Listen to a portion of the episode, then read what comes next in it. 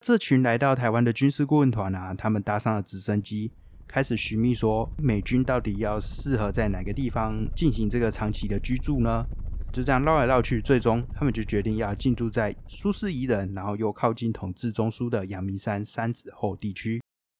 在顾问团指导下，他们就建立起了大规模的美式宿舍群，然后迎接这些即将入住的美军还有眷属们。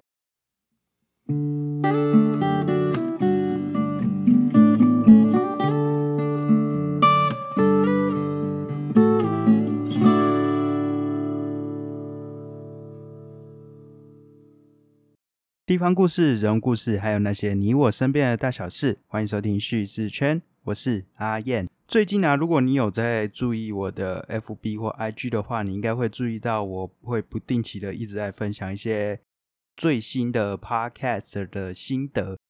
这个分享 Podcast 单集的心得，其实是一直都有啦，只是最近可能会比较频繁，而且会特别针对一个主题，叫做。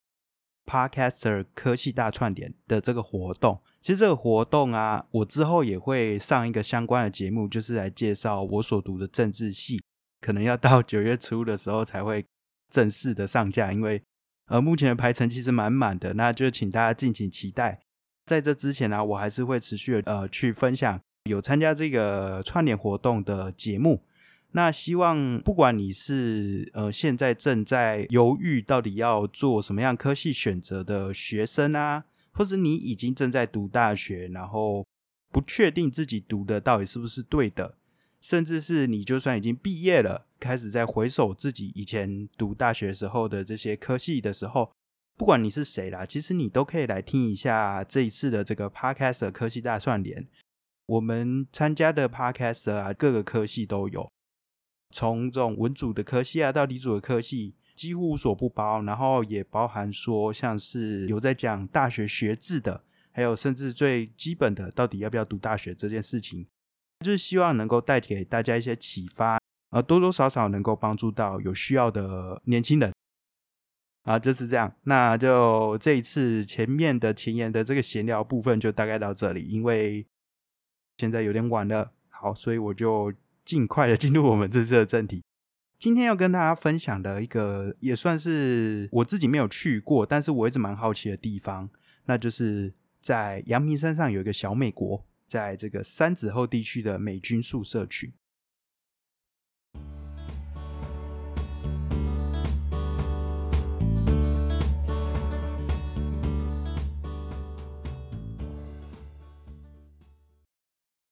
说到阳明山啊，你会想到什么呢？是美丽的山林风光，还是疗愈的花海，还是冒着硫磺雾气的火山口呢？这样纯粹享受大自然的美，其实是非常近期的事情。在过去的阳明山啊，它并不是像现在一样是一个单纯只有美景的国家公园。二战之后，阳明山变成了全国最重要的行政与军事中枢。这个就有如一个加强版的博外特区的地方啊，在一九四九年，随着这个国民政府的中心官员迁移至台湾之后，就设立起这个叫做草山管理局的一个特别行政单位。草山管理局啊，它管辖着当时叫做草山，那如今叫做阳明山的这个山林地带，还有士林北投两个地区。一九五零年啊，改称阳明山管理局的草山管理局。在落实所谓的呃风景区建设的表面下，其实也开始去建造一个所谓反共复国的抗战基地。再加上呃蒋介石等等的这种党国大佬，他都会固定聚集在这里，所以让阳明山变成一个有着最严密警侦系统的地方。在这里啊，可以说是安全无虞啦。毕竟在天子脚下，没有人敢作乱嘛。同时也是风声鹤唳。然而啊，随着韩战爆发，阳明山上又开始出现了不同的面貌。不是只有这些中华民国的党国大佬落脚在这边，也不是只有因为他们的落脚而产生的中华样式的建筑，在这座山上啊，也开始出现了一些西洋面孔，甚至盖起了百分之百还原的美式宿舍。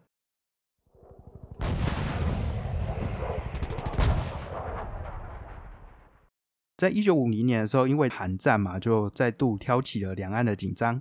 那原本不打算再介入国共内战的美国啊。这个时候也开始又要面临到到底要不要协防台湾的问题，当时其实蒋介石是一直有想要说，是不是要派兵去参加韩战？那美国这方面是觉得说这样不适当，然后不是很支持。但人在日本的麦克阿瑟啊，他等于在那个时候是一个亚太最重要的人物，然后也是对美国蛮有影响力的人嘛。那他蛮力挺蒋介石政府的，所以他在一九五零年七月三十一日的时候啊，他就来到台湾。那针对这个对日合约，还有对韩共同作战等等的议题进行交流。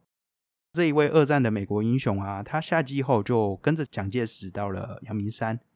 那也随着麦克阿瑟这次的出访，那原本并不是对于这个军事啊，还有一些物资援助台湾抱支持态度的美国政府，也正式宣布说。应该要派遣军事顾问团到台湾，负责这个军事咨询啊，还有训练军队等等的任务，让台湾进入一个所谓的美元时期，使得当时的政府吃了一个定心丸。这群来到台湾的军事顾问团啊，他们搭上了直升机，开始寻觅说美军到底要适合在哪个地方进行这个长期的居住呢？就这样绕来绕去，最终他们就决定要进驻在舒适宜人，然后又靠近统治中枢的阳明山三子后地区。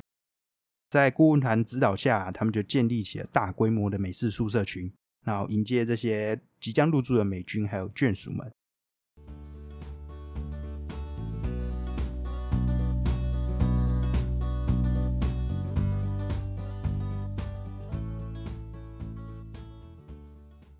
山子后啊，之所以会有这个名字，其实应该蛮好懂的，就是山的后面。那因为其实，在以前啊，如果你要从士林到达这个地方的话，就要翻过一个叫做大轮尾的山头才能够抵达。那这样的这个地方啊，其实过去就是一个农村，就这边都是很多田。但随着美军入驻啊，这边盖起了两百一十七户美式的建筑，打造出一个截然不同于台湾的异国风景。那也因为美军宿舍规划全权都在美国人手上嘛，所以他们等于是把那个时候一九五零年代美国乡村的住宅。原汁原味的完全搬到台湾，这些房屋什么叫原汁原味？就是他们大多一层楼，然后屋顶啊还设置了象征性的烟囱，每一栋至少有八十平这么宽阔，然后还有这个草地的庭院，就很像大家应该会在美剧中看到那些比较呃郊区的那种房舍那种感觉，整个就是很舒服的一个住宿空间啊。这个基本上在人口稠密的台湾真的是比较难看到。那随着美军入驻啊，当地的居民也靠着他们去获利。好比说，有人就开始做帮佣，在这个美军宿舍的社区附近的聚落，也开始有呃，像是面包铺啊，或是有贩售这种牛奶呀、火腿、西洋食品的这个店铺，让这边从小农村变成了一个美国市镇。那甚至开始流行起万圣节要糖果的传统，或是说喝可乐啊、看电影等等的文化。营造出截然不同于台湾其他地方的氛围。此外啊，像是当地的驻台美军广播电台啊，也成为台湾人在戒严期间难得能够接触西洋流行乐的管道。那这边要特别强调一下，就在那段期间都是戒严嘛，所以社会是一个相对比较高压的气氛。但是在美军宿舍这里，就看起来好像是一个比较呃持放、比较宽松的一个地方。但是啊，这么说也不是这么正确啊，就是说美军入驻这里之后啊，为当地带来很奔放的文化，很美式的风格嘛。然后当地居民好像就这样和乐融融，其实也不见得是如此。因为这些聚落啊，他们跟外部的社区其实之间则有两公尺高的这种空心砖墙，然后也有军事的警备去确保这些美国人的安全，所以彼此间有一种井水不犯河水的感觉。其实也有曾经出现过人命事件，然后一度的紧张啊，好比说像一九五七年的时候。有一个阳明山革命实践院，这个就是当时国民党去设立的一个机构。那这个革命实践院的员工啊，叫做刘自然，他被宿舍区的美军枪杀，引发后续的抗议冲突，甚至是外交危机。那当时枪杀他的这一位呃嫌疑人呢，叫做雷诺。那不管他叫什么名字啊，基本上他就是美国的驻军嘛。那被视为是跟大使馆人员是同等待遇的，然后是有这种外交豁免权，所以台湾的法律管不到他们。然后那个时候就是只能由美国自己去做审判，美国人自己审判的结果是说，这个雷诺啊，他无罪，因为证据不足。也因此去引发群众包围美国大使馆，然后掀起暴动，造成美国人啊，还有呃一些当时维护治安的警察在内，超过七十人受伤。在那个戒严时期，真的算是一个非常罕见事件。那为了要顾及美国跟国府的合作关系，以及保护元首安全啊，阳明山这个地区又宣布了戒严。为什么说又？因为刚才不是有提到嘛，那个时间本来就是戒严期间的，然后阳明山又特别针对这一个区域，再说是要再戒严一次，所以就等于是戒严中的戒严。这个美军呢，其实大概从一九五零年代开始嘛，持续到一九七八年，这大概二十几年的时间而已，并没有很久。随着这个一九七八年的台美断交啊，这些美军也陆续的撤离，原本的美军宿舍就慢慢的空掉了，就变成由当时的地主台湾银行陆续转租出去。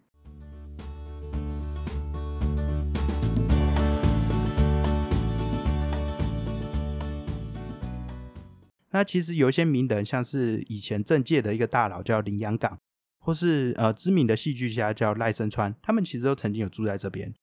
不过，毕竟这个地方相对来说还是比较遥远嘛，然后这个又是一个比较呃美式的房屋啊，或是相对来说较旧的一个空间，所以说真的，你就只是单纯租给人家住，可能或许没有这么的有获利吧，我也不确定。总之，在二零零五年的时候啊，这边的地主台湾银行啊，他们就宣告说，呃，要标售美军宿舍群的土地，而引来了各界关注。那在地的。而人民呢，更成立了这个三子后文史工作室，去发起了保存运动，促使台北市文化局去介入美军宿舍历史建筑与文化景观的指定作业。那当然啦，这整个呃保存运动的这个过程并不是这么顺利嘛。像在这样子的抗议过后啊，台北市府就说：“哎，那我指定二十二栋建筑是历史建物，那其他的都可以去低密度的开发。”不过民间团体就质疑啊，就说。你这样指定的过程其实是很多瑕疵的，包含说没有这个公听会，让大家可以去了解这件事的权利。另外还有建议保留的这二十二栋建筑啊，其实清一色几乎都是呃美国商人啊，或是美国在台协会人员他们本来就居住的地方。所以呢，大家又持续的抗争，那一而再再而三的争取下，终于在二零零八年的五月啊。那时候的台北市府才正式将阳明山山子后美军宿舍群的全区风貌保存，并登录为阳明山美军宿舍群文化景观。临近发生刘自然案的这个现场啊，也被纳入登录范围内。那你以为就是这样的事件就到此为止吗？没有，到了二零零九年啊，台湾银行又开始在动脑筋。那个时间想要把美军宿舍区啊，用这个 BOT 或是 ROT 的方式去委外经营。去活化这个美军宿舍，那当然也再度引起争议嘛。然后地方也是持续的又继续抗争，最终台银就决定说：“好吧，那我就暂缓开发吧。”二零一二年的时候啊，台北市文化局也开始也宣布说，这个阳明山的美军宿舍群啊，应该要全区保留。好，那这边好像看起来就是一个终点嘛。其实我觉得也不见得啦。呃，特别是现在这个美军宿舍群。保留是保留，但是就是还有蛮多的，也可能有些地方要修缮啊什么的。那到底要怎么样去活化它，去利用它，然后不要把它变成一个超级商业化的地方，呃，都还有待继续去在地的参与啊，还有就是一些各界的这种投入。其实今天这个题目啊，我预期没有讲很长，因为我想说，如果真的要认真讲，会讲很久，那我要剪很久。所以我觉得今天就稍微缩短一下，然后用比较快速度去带一下这个美军宿舍群的历史。今天要介绍到美军宿舍群啊，其实就是因为这个阳明山不插电音乐季的活动。那美军宿舍群其实一直都有在办这样的一个不插电音乐季，还有草地艺术季的这种哎非常有趣的这个假日活动啊。那刚才有提到嘛，前面这样在地居民的奔走，所以让这些历史记忆得以保存啊。美丽的美军宿舍群啊，也可以继续在这边，然后不会受到一些商业利益的破坏。如果你想要在台湾啊感受到美式风情的话，这个八九月你就一定要到阳明山美军宿舍群去听音乐啊，然后去赏艺术。从八月初开始啊，在阿 Q Pass 这个平台，你就可以购买活动套票，可以有玩有拿，又有满满难忘的回忆。这个艺术季里面啊，不是只有单纯的一些娱乐啊，或是说一些表演而已。那也有比较深度的，像是一些老屋保存的讲座啊，或者是在地的这个呃美军宿舍群的导览啊。那我自己记得一个印象比较深的是这个蓝宝石泉的导览，这个就是由我们之前有做过一集，然后访问过这个 Voyage 的在地的青年团队啊，他们就去做了这样的一个蓝宝石泉的特色的导览。我自己其实以前蛮想要去的，那一直找不到这个机会。如果可以的话，我自己很想去那边看看。希望啊，大家有时间的话，从八月十九号起的连续四周的每一周的这个六日啊，其实都有不同的音乐、艺术，还有美军宿舍相关的不同主题的活动，都在等着你参加。这边也要特别讲一下，参加本次活动啊，就是一定要搭配一些很美式的饮料。什么是很美式的饮料呢？而其实啊，对我这个不太喝酒的人来说，喝果汁是一个不错的选择。如果说到喝果汁的话，呃，想到这个美国果汁品牌，有些人会想到这个 Tree Top 树顶，这是一个很知名的美国果汁品牌。那其实蛮适合这个热乎乎的夏天。从一九六零年代创建以来啊，这个树顶苹果汁啊，它就是坚持使用这个最优质的苹果，那也成为台湾苹果汁市占率第一的美国品牌。那除了苹果汁，你在这次音乐季里面还有机会可以去喝到其他三款非常特别的饮料。像是树顶百分之百石榴梅综合果汁、金盏花黄叶素综合果汁、胶原蛋白综合果汁，哎，这真的很特别。就是金盏花黄叶素跟胶原蛋白到底是什么味道？就大家可以有机会的话来这个艺术季，那同时也可以来喝这些果汁尝试看看。其实啊，你在八月十九啊，还有九月十号两天时间，在这个长春街上的风可市集，你只要打卡分享，就可以免费喝到这些饮品的。那刚才其实有讲到这个活动啊，你可以到 Acupass A C C U P A S S 这个活动通 Acupass 这个平台呢，去购买活动的套票。嗯，我觉得是非常超值啊！比起你单纯直接去参加的话 a q u p a s s 的套票可以让你享受到很多很多不一样的东西。那详细的细节我都放在下方的资讯栏，如果有兴趣的朋友就欢迎直接点进去购买。那我想我上架的时间是相对来说较晚的，所以呃有些票券啊，可能说不定早就被抢光了。就希望大家如果有看到的话，就马上快点进去，然后手刀去买票吧。那听完今天分享，你还喜欢吗？如果喜欢的话，欢迎给我一个五颗星的评价，并留下你的心得哦。如果有任何想法或建议，都可以透过下方资讯栏的社群连接与问卷告诉我。如果真的觉得这节目很棒的话，欢迎加入路边说故事赖群组，一起来交流。也可以到下方连接的赞助平台给我一点小小的支持，每月定期赞助还能获得超值回馈礼。那么今天的分享就说到这边，我们下次见。